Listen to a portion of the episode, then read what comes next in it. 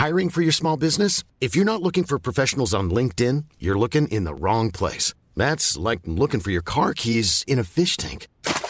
LinkedIn helps you hire professionals you can't find anywhere else, even those who aren't actively searching for a new job but might be open to the perfect role. In a given month, over 70% of LinkedIn users don't even visit other leading job sites. So start looking in the right place. With LinkedIn, you can hire professionals like a professional. Post your free job on linkedin.com slash people today.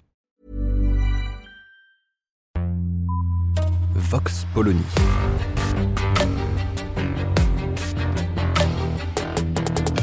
L'actualité vue par la directrice du magazine Marianne, Natacha Polony.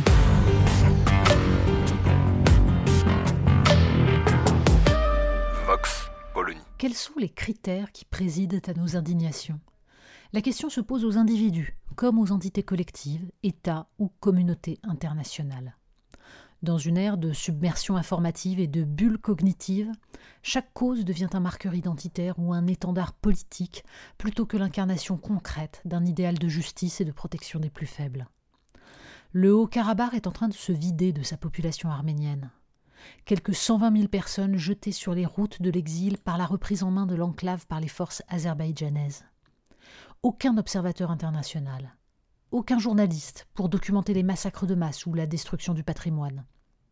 Des églises et des monastères datant du 5e siècle, accrochés aux pentes montagneuses de ce qui fut le premier État chrétien du monde. Certains, comme l'historien Vincent Duclerc, parlent de génocide, voyant dans la tragédie d'aujourd'hui la continuation des horreurs de 1894 et 1915. On comprend que la question est politique. Un génocide nécessiterait l'intervention de la communauté internationale. Raison pour laquelle Volodymyr Zelensky n'a eu de cesse d'imposer le terme pour désigner les crimes de guerre russes en Ukraine. Mais le Haut-Karabakh n'est pas l'Ukraine. Et c'est bien un des problèmes que pose ce qu'on peut au moins qualifier d'épuration ethnique, malgré les dénégations de l'ambassadrice d'Azerbaïdjan en France. Pas de carte de géographie sur les écrans des chaînes d'information continue. Pas de résumé de l'histoire compliquée de ces territoires. Pas d'experts de plateau de télévision depuis 2020 pour nous expliquer que l'ennemi est un nouvel Hitler et pour prendre le parti des populations martyrisées. Les terres caillouteuses de l'Arménie historique n'intéressent pas grand monde à part en France des représentants de la droite intellectuelle qui mêlent une sincère et courageuse indignation, avec sans doute l'idée même inconsciente que l'Arménie serait le poste avancé d'une chrétienté en proie à un impérialisme islamique.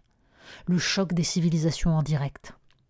Et c'est bien le drame de ces populations partout dans le monde, victimes de massacres ou d'injustices, que d'être trop souvent embrigadées par telle ou telle cause, on peut pourtant s'émouvoir du sort des Palestiniens subissant le mur et les checkpoints d'Israël dans les territoires colonisés, sans accepter l'agenda de ceux qui ont voulu imposer en Europe ce conflit pour mieux manipuler les jeunes issus de l'immigration maghrébine.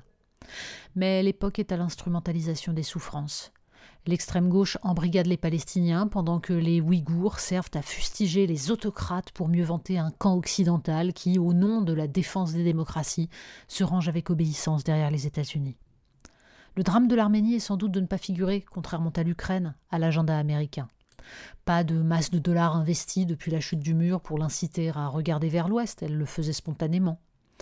Aucun gazoduc qui la traverse, aucune matière première à capter hors de la sphère russe. Puis, l'Union européenne, pour se passer du gaz russe sous sanction, est allée chercher les hydrocarbures azéris, se faisant l'obligé du président Aliyev. Et puis, face à un Azerbaïdjan allié de la Turquie, membre de l'OTAN, les Arméniens ont eu le mauvais goût de se tourner vers leur autre encombrant voisin, la Russie. C'est hélas tout le malheur de cette terre ancestrale qui s'est réduite comme peau de chagrin, mais qui fut un royaume immense et puissant, que de s'être retrouvé coincé entre l'Empire ottoman et l'Empire russe, et d'avoir vu ces terres occidentales absorbées par la Turquie, leurs habitants massacrés et leur patrimoine déjà effacé. C'est tout le drame de l'Arménie orientale, que d'avoir dû choisir l'URSS pour ne pas disparaître. C'est toute l'horreur de cette situation que de voir des territoires qui mêlent depuis des siècles populations arméniennes et azéries faire l'objet d'un nettoyage dont on voit qu'il est à l'œuvre dans de très nombreuses régions du monde où la cohabitation pacifique des ethnies et des religions semble devenue l'exception. L'exil forcé des Arméniens du Haut-Karabakh et la fragilisation de l'Arménie ne doivent pas nous mobiliser parce que cela ferait écho à nos racines chrétiennes, mais parce que, comme l'éradication des chrétiens d'Orient dans le silence et l'indifférence, il constitue la destruction et l'effacement d'une civilisation et d'une culture qui matérialisait la complexité de l'histoire et interdisait de penser le monde en bloc.